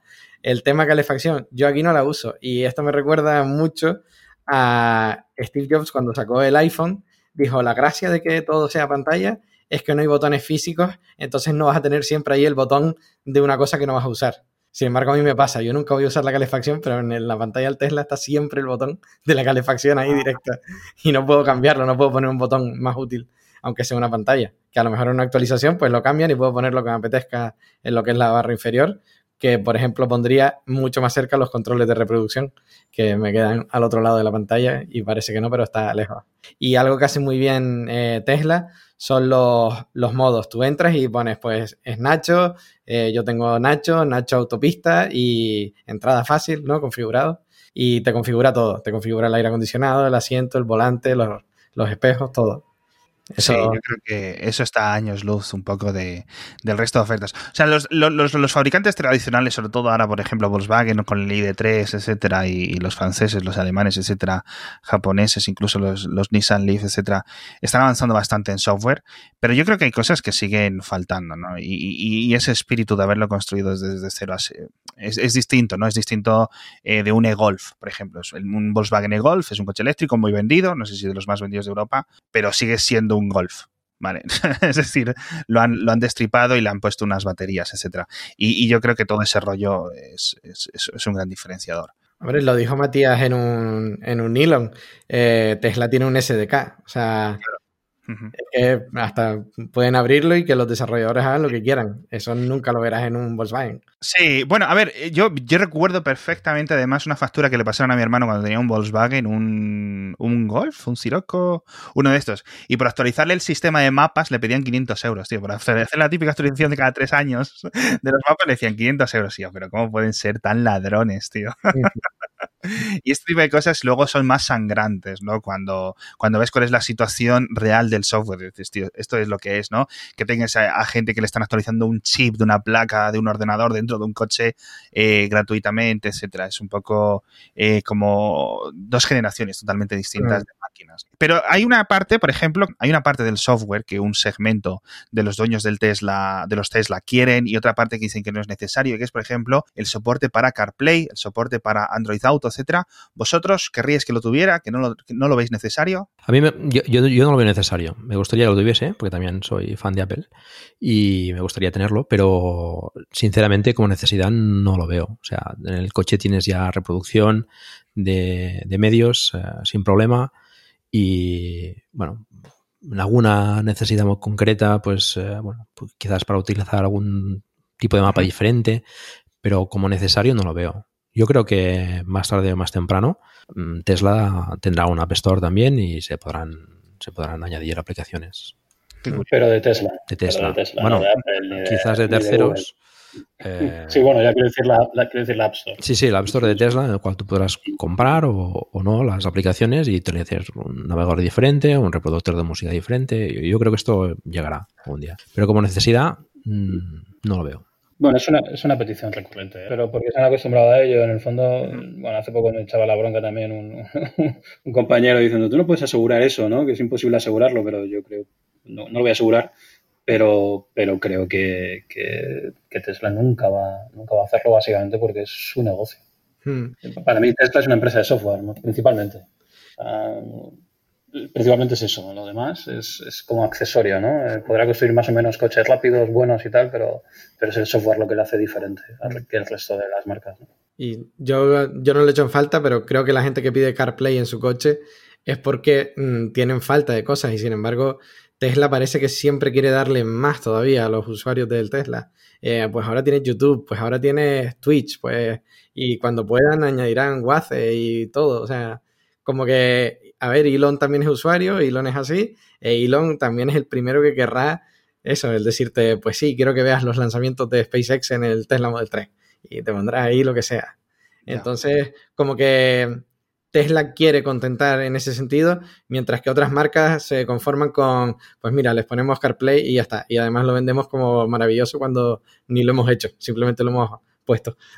Tenemos la suerte de que Elon es más friki que nosotros, con lo cual pues, nos va añadiendo cosas interesantes. Sí, porque hay como muchos videojuegos que digo, oye, pero ¿por qué siguen añadiendo videojuegos? O sea, Sí, quizás no sería tan, tan necesario, pero bueno.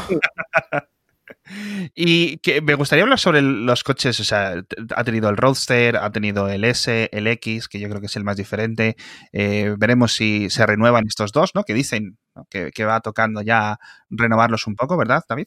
Bueno, eh, es que los ha ido renovando. Es que la, metodología de Tesla es eh, como una empresa de software, sigo insistiendo, es en base a iteraciones. O sea, hacen su, hacen su MVP y a partir de ese MVP, bueno, a partir de ese producto base empiezan a hacer iteraciones y, así lo han ido haciendo. O sea, creo que han contado, han llegado a contar casi 3.000, 4.000, bueno, 3.000 y pico, 3.000 y pico eh, diferencias entre el Model S actual y el de hace cinco años Wow. eh, en todos los aspectos. O sea, te hablo ya de asientos, te hablo de interfaz, te hablo de todo, absolutamente de gestión de la, de la batería, de la, de la propia química de la batería, en todo, no solo, no solo a nivel de, aspecto exterior, que también, ¿no? porque hay- el, flank es diferente, la parte delantera es diferente. Entonces, creo que esa, ellos no van a jugar nunca al juego de una versión completamente nueva, ¿no? Van a hacer pequeñas cositas y van a ir haciendo cosas, ¿no? No- eso del, del restyling completo, Ajá. Creo que no va con Tesla. Puede ser, puede ser. Yo es cierto que eso lo veía desde ese prisma, ¿no? Desde el prisma de, de los Porsches, de los Golf, que cada ocho años tienes un nuevo modelo que sabes que es un Golf porque es muy parecido, pero oye, te lo, te lo actualizan y cambian, ¿no? Y tienen que cambiar la maquinaria en las fábricas para fabricar el nuevo modelo, etcétera. Tiene, tiene, tiene bastante sentido. No, pero aquí fíjate, fíjate, por ejemplo, perdona, ¿eh? que, que hay, varía tanto que a veces los propios usuarios no sabemos, depende de, de qué mes es tu coche, porque a lo mejor no tiene esto. Esto es así, ¿eh? Si es de marzo del 19, tiene esto. Si es de abril del 19, pues ya no lo tiene. Claro. Eso es así. No, no, no, absolutamente. Muchas veces se critica a Tesla porque es una empresa joven, ¿no? Y, y, se enfatiza ¿no? en los, los, demás fabricantes, ¿no? Pues los, los, alemanes típicos que ya tienen muchos años de fabricación de coches, ¿no? Yo creo que esto eh, a los fabricantes tradicionales les pesa todavía bastante. A la hora de, de, desarrollar los coches, les pesa la forma en la que lo han, ido haciendo estos, estos años. Tesla ha partido de, ha partido de cero y, ha hecho las cosas de forma diferente y creo que ahí tiene una ventaja importante respecto al, al, al resto de, de, fabricantes, ¿no? Que, que, que, la forma en la que fabrican y diseñan el coche les permite hacer pues, todas estas actualizaciones y no depender tanto de, pues, de, de ciertas formas de hacer las cosas que se hacían desde siempre y, y, a los fabricantes les cuesta, ¿no? Lo que comentabas antes, ¿no? Que el Golf, pues bueno, eh, se parece mucho el Golf eléctrico al anterior, el, el ID3, pues bueno, es diferente, han hecho una plataforma nueva, pero todavía les pesa un poco, ¿no? Esta, esta tradición, digamos, de, de fabricar sí. coches, ¿no? No cual... y, incluso los, los, el, el, rollo concesionarios, que Correcto. esta distinción, etcétera, es algo que, que, separa, ¿no? Pero fíjate que lo están, están imitando a Tesla en este sentido, ¿no? Están, uh -huh. empiezan a vender en Alemania el i3 con por online, ¿no? Y, sí. y, bueno, intentan montar la red de supercargadores con Unity, o sea que van un poco a, a la zaga, ¿no? De Tesla bueno, señal de que Tesla lo está haciendo, lo está haciendo bien. Sí, no, absolutamente. O sea, hemos visto halagos de, la industria alemana, por ejemplo, en especial, ¿no?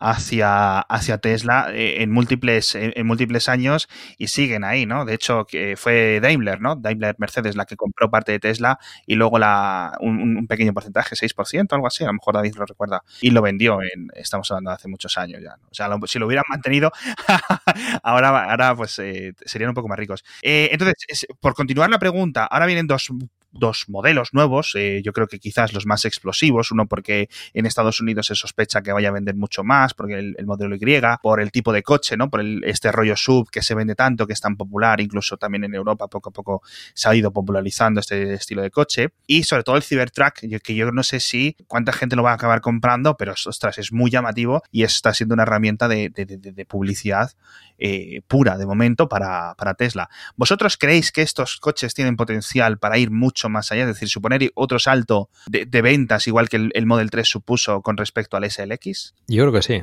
El Model Y sin duda va a vender bastante, sobre todo aquí en Europa, que es el, el, el tipo sub, se vende bastante. De hecho, uh -huh. eh, por ejemplo, Mercedes, eh, su, su, política de, de, de, vehículos eléctricos va enfocada al, al, tipo sub por eso, ¿no? Porque, porque es, es, el que más se vende y es el que intentan, pues, asegurar un poco, ¿no? Aunque uh -huh. no sé si les va del todo bien en ese sentido. Pero el Model Y, eh, yo creo que será un, un éxito de ventas total. O sea, se ve por la calle, la mayoría de, de, de vehículos son, sí. son sub.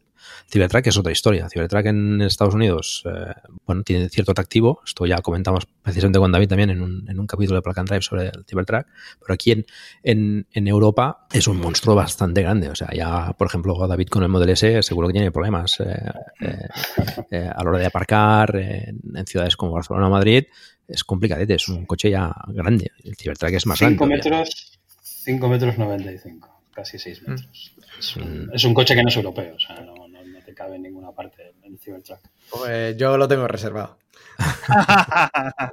yo, yo cuando la presentación me acuerdo que quedábamos para grabar un episodio, venga tal, después de eso, y yo lo vi con, casi con las legañas, dije, bueno, mira, voy a llevar las niñas al colegio eh, y me lo pienso, ¿no? y dije yo, qué locura es esta, esto no tiene... Y luego, según ha pasado el tiempo, ha ido creciendo a mí. Obviamente no es el coche para mí, no, no es que ni me, ni me lo pueda permitir, aunque se supone que el, el, la base, el modelo base va a ser extremadamente barato, creo que dicen 40 mil dólares, que luego veremos mm. eso, cómo se traduce con los impuestos, tarifas, etcétera, cuando llegue a, a, otros países. Pero oye, es atractivo. Eh, no me cabe en el garaje, eh, a pesar de yo creo que incluso con las dos plazas no, no cabría. Y lo, lo que lo comenta Matías, yo creo que cada tres episodios se lo digo. No, no, por las calles a las que yo voy no cabe el, el Literalmente no cabe. Entonces me quito de problemas de seguros y de estar todo el día dando partes, claro. bueno, los partes no está tan claro, ¿eh? Que lo de los partes, el, coche, bueno, ya habéis visto la presentación quitando la fiasco, no sé si a propósito de los cristales. Sí. Eh, pero el martillazo que le dan es un sí. No, pero claro, pero, los, coches que me lleve yo por delante eh, vendrán ah, detrás de mí, claro. lo que le puedan hacer, si puedes poner un cartel de si me lo vas a rayar, cuidado con tu llave. O sea. yo, pues, yo voy en contra de esto. A mí el Cybertruck me encantó y pensé lo mismo que con el Model 3. Si se parece remotamente al concepto que han presentado, yo me lo compro y será el sustituto del Model 3. O sea que lo, vas a, vas a eh, le sacarás dinero al Model 3, ¿no? Por venderlo en Canarias. Hombre, yo el Model 3 me lo he propuesto 10 años, como mínimo 10 ah, años. y luego puede ser que, pues que quién sabe qué puede pasar en, esa época, pero desde luego sé que si lo vendo, lo venderé muy bien.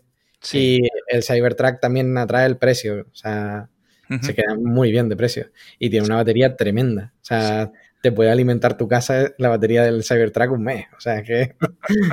Es una locura, es un concepto de coche totalmente distinto. Ahora General Motors está preparando un Hammer eléctrico.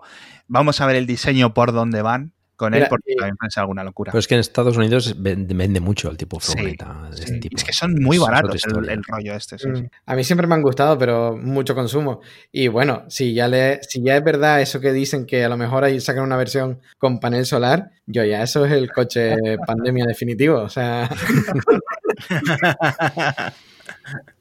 Qué locura. ¿Alguno tenéis eh, echado el ojo a un coche a futuros, aunque sea uno de estos conceptos que han presentado en el Salón de Ginebra o el Salón de Ginebra virtual de este año?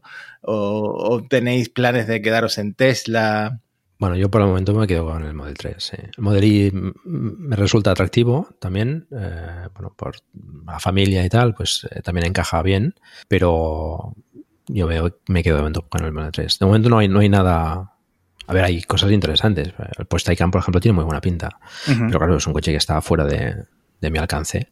Eh, y al Model 3 me costó. Eh, este es como atractivo es. Hay, claro, no. hay, vehículos muy interesantes. O sea, no, tampoco la, vida del coche eléctrico tampoco se acaba en Tesla, ¿no? Hay, hay diseños, el Polestar, por ejemplo, el Polestar 2 también, está bastante chulo también. Y los, los pues los Rivian también. Eh, bueno, hay varios, hay varios eh, coches que vendrán que, son atractivos. Eh, veremos, o sea, veremos también qué, nos ofrecen, ¿no? Ojalá, ojalá superen a Tesla y quizás dentro de, unos años pues, podamos optar por cambiarlo. Esto ahí no, yo no me caso con nadie tampoco. Hoy en día, lo que me ofrece Tesla no me lo ofrece nadie más. Esa es la, esa es la realidad. Y creo que va a ser así durante un tiempo, pero bueno. puede ser, puede ser. Puede ser porque las, ganas, las marcas no le ponen demasiadas ganas de momento. Bueno, para cumplir, lo que digo, para cumplir con las emisiones ahora, pasar, el, pasar el apuro lentamente sin sanciones gordas, bueno, eh, básicamente para cumplir con la ley. Sí. Yo no veo a nadie apostando, bueno, habláis de Rivian, pero Rivian, bueno, son pickups. Eh, bueno, sí van a hacer otro, pero bueno, tampoco parece que tengan. Bueno, tienen Amazon y Ford detrás. Pero, pero eso que dices sobre empezar por pickups, también lo, lo dijeron de Tesla, de por qué empiezas por un superdeportivo. No sé, a lo mejor empiezan por ahí y luego ya llegan a. Sí, pero has visto, pero has visto el precio, ¿no? De Rivian versus la Cybertruck, ¿no? Sí, yo creo que su objetivo es el Range Rover. o sea, va contra los Range Rover, en verdad es que vale el doble, ¿no? Hay algo, algo que no cuadra, ¿no? ¿Eh? sí, yo creo, que... todavía no hay ninguna alternativa Exacto. potente a Tesla. Y un Tesla siempre se especula, ¿no? ¿Qué, puede haber más debajo del 3? Es decir, un, Tesla Model, eh, lo han llamado Model C, ¿no? ¿Verdad, Matías? Model 1, Model 2, no sé cómo decirle, que vaya un poco más allá, que baje un poco, que quizás se ponga un poco europeizado, porque el Model S, como decía David, ya es muy grande yo cuando la primera vez que me monté fue en un taxi en Alemania, que de repente me viene el taxi a buscar y digo, ¿cómo? Digo, déjame que voy delante. y, y, y- y el Model 3 es grande, o sea, y el Model S muy grande, algo más normal, algo más europeo, vosotros lo veis que digáis, bueno, pues en vez de 40.000 euros de precio de base, algo que esté más en 25 con impuestos, etcétera, algo así, ¿creéis que eso puede realmente ocurrir? Ya no es que Tesla quiera, porque Tesla seguramente por ellos lo harían, pero ¿puede, puede existir eso?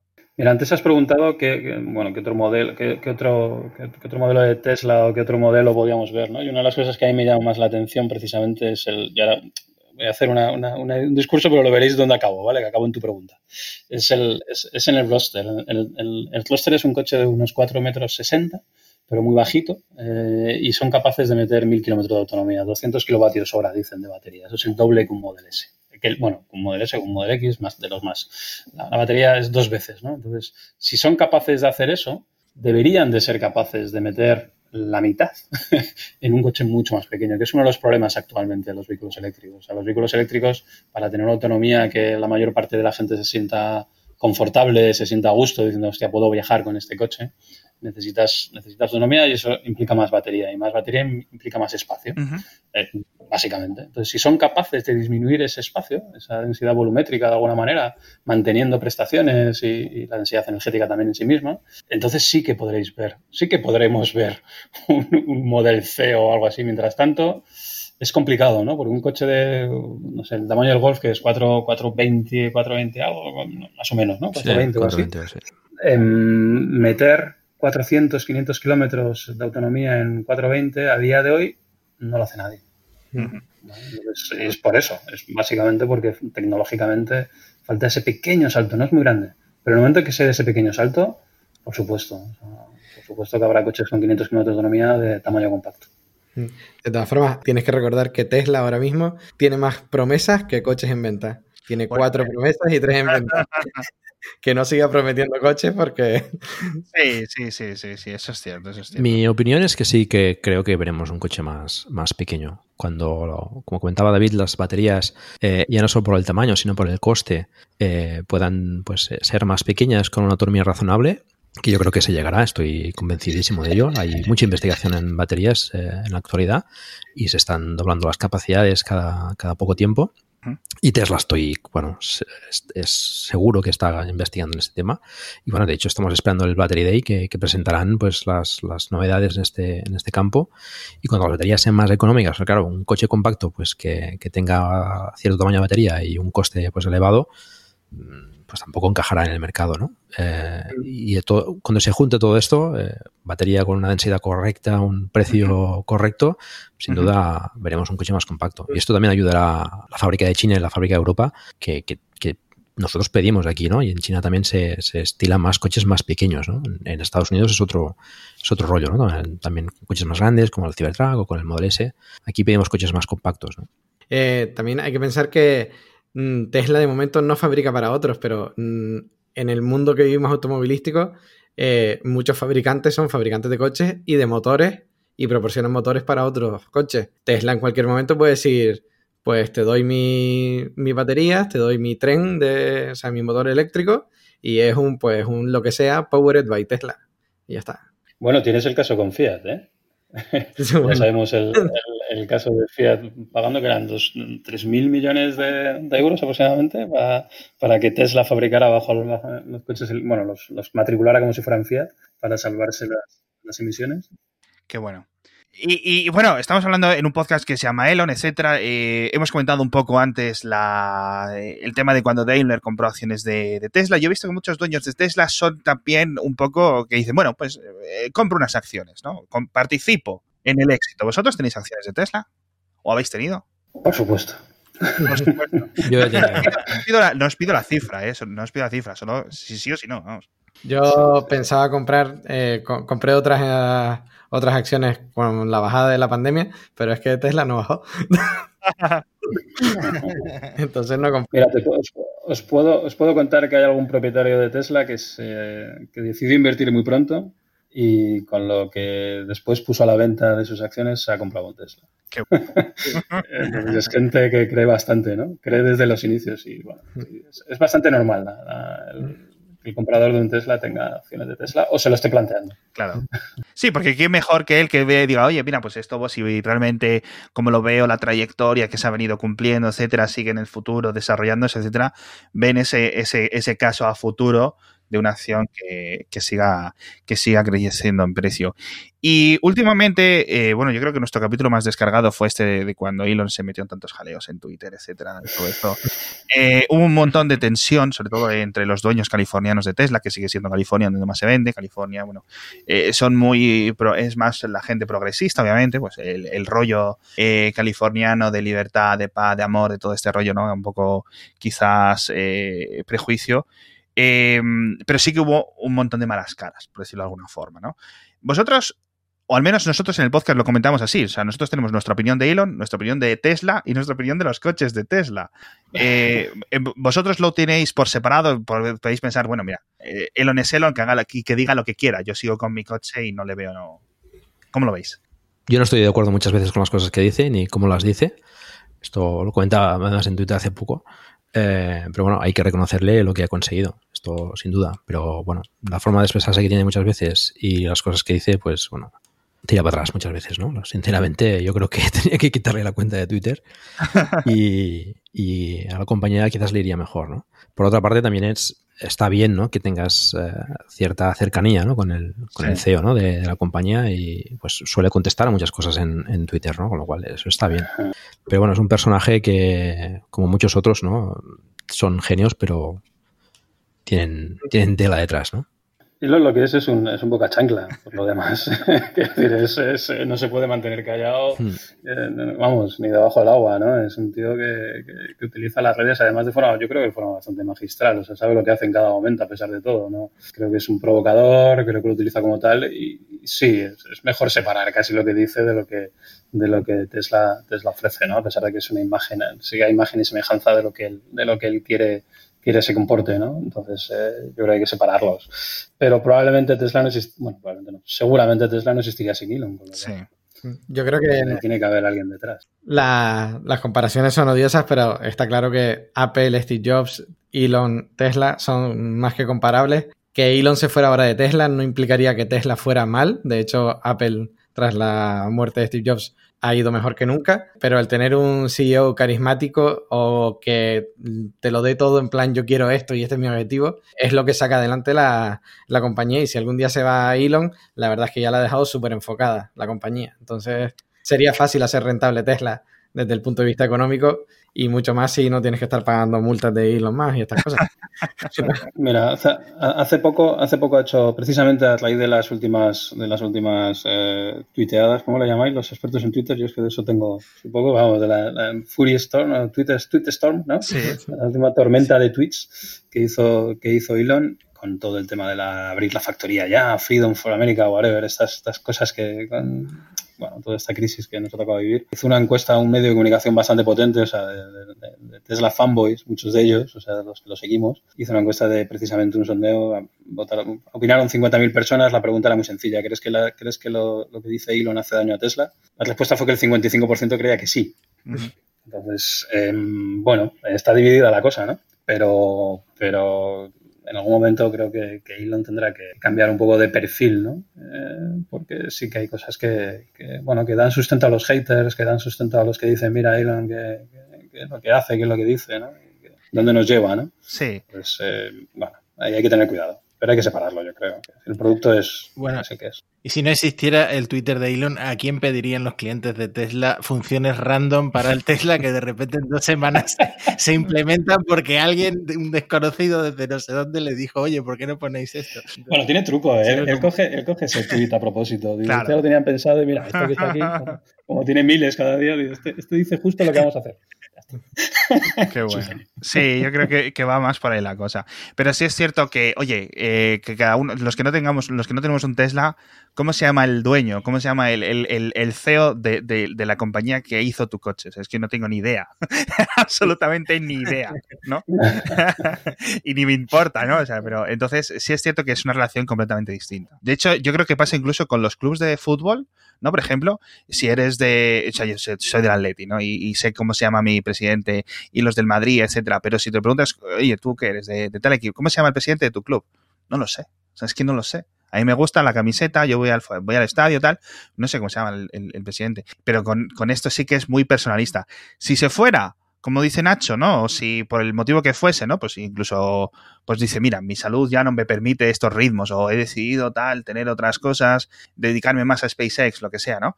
Pues a lo mejor a, Tesla le va, le va mejor, ¿no? Con un, con un directivo más tradicional, ¿no? Más que ahora aquí ya está esto enraizado y bien, y bien planteado a futuro, ¿no? Sí. Muy bien, pues eh, bueno, vamos a cortar, ¿verdad, Matías? Yo creo. Pero espera, antes, antes eh, Alejandra, no nos tendrás que decir cuándo pones el, tu reserva del Model Y. No, no, no, no, no, no, no, no, no, no, no, A lo mejor pongo un coffee. utilizar de referido. Ponemos un coffee para los oyentes entre Matías y yo, y luego yo lo tengo los seis meses y luego otros seis meses lo tiene Matías al, año. Yo creo que no te arrepentirías, ¿eh? ninguno de los dos. no, no, sí, sí, a ver, si ese, ese es el, el, problema. O sea, yo entiendo, o sea, o sea, es, es caro, es caro, o sea, el, precio que yo miro, claro, con el autopilot, tal, incluso con las aero, o sea, yo es que los, tres primeros menús de configuración los salto, digo, blanco, aero, o sea, es que me da igual. pin, pin, pin, eh, cojo lo de los 6.400 euros, que para cuando yo lo compre costará 15.000 euros, porque va subiendo de precio, el, el FSD del futuro, etcétera, y, miro el precio y ahí ya se me cae un poco los calzoncillos, digo, bueno, venga, es que no sé, o sea, decir, eh, ¿qué hago? ¿Se lo digo a mi contable? ¿No se lo digo? ¿Cómo, cómo funciona esto? Ya me, da miedo. O sea, tener en cuenta, mi, coche actual es de segunda mano porque es que dije, pero ¿para qué me voy a comprar un coche nuevo si es que realmente no lo voy a usar? Mi coche actual, ¿vale? Es de 2005 que yo me puse a mirar eléctricos, eh, híbridos enchufables, porque aquí, en Madrid está yo un poco confundido con las nuevas leyes, no sé si lo puedo sacar, no, sé qué está pasando, ¿no? Yo lo pagué a tocateja y, me fui del concesionario con, el coche y no he vuelto a, tener que ningún problema, ¿no? Entonces, pasar de un coche de 8.000 euros, en cierto sentido, ¿no? Que cuando el, dueño original pues, le costaría 29, 30, algo así, eh, a un coche de 60, en mi día a día es que, ostras tú, o sea, mucho tiene que cambiar, ¿no? Mucho me tiene que, apetecer, pero claro, si me toca la lotería, pues eh, efectivamente. hay, que hacer, hay que hacer las cuentas con todo completo. exacto, exacto, exacto. De gasolina. No, no, no, las, cuentas están hechas, no te preocupes. y aún así, o sea, incluso con, con seguro, etcétera, como comentáis vosotros, eh, yo también soy un conductor un poco pisahuevos, así como Nacho, etcétera, que no me meto jaleos, no doy partes, etcétera. De hecho, yo pago el seguro no sé para qué, porque lo único que sé de ellos es la factura a, lo largo del año.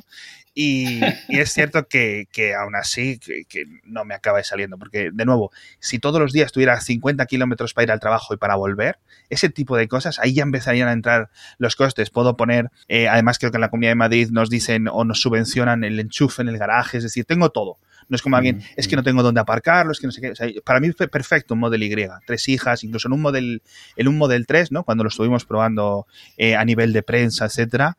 Eh, fui a recoger a las niñas del colegio y digo, bueno, aprovecho tal, los, y cabían mucho mejor que en, mi gran Scenic. O sea, eso es lo grande que es un, un Model 3, ¿no?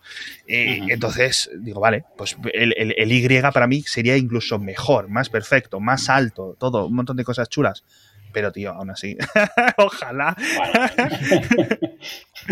Hombre, haciendo 8.000 kilómetros al año es es, muy complicado, es, cierto lo que dice David de que, de que y pasa con, prácticamente todos los, los, usuarios de vehículos eléctricos que, que, lo usas más. O sea, el eléctrico te, te, anima a conducir, ¿no? Pero claro, 8.000 kilómetros al año, a no ser que digas, pues eso, pues me gusta viajar, ¿no? A partir de ahora con el coche y le vas a sacar partido, es difícil de justificar ese inversión. Sí, sí. No, y de vez en cuando, o sea, esto del Model Y, mira, es un Model S de segunda mano. El otro día, eh, esto, ¿no? Como, como dice, no sé si se comentaba David, lo comentábamos antes los precios de segunda mano, oye, pues ya empiezan, no, no son coches baratos, pero sí empiezas a ver cosas chulas por unos 40.000 euros, que ya es un precio que no está tan lejos como los 60, cosas así.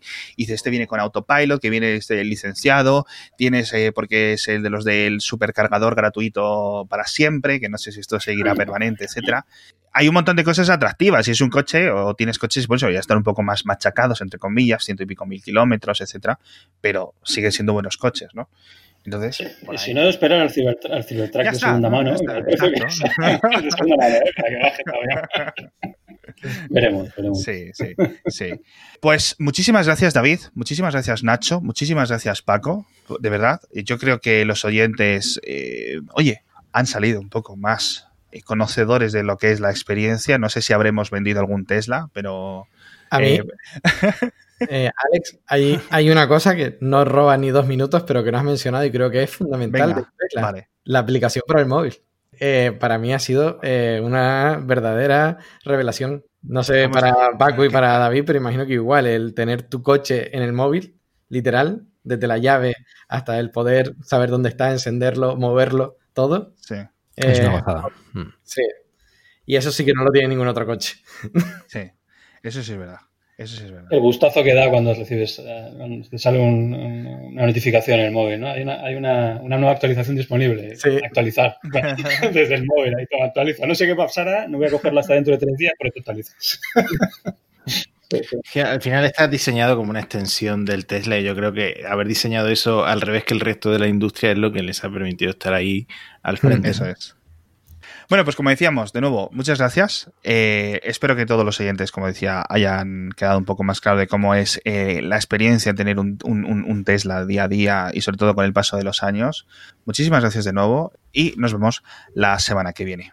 Gracias a vosotros. Gracias. Gracias.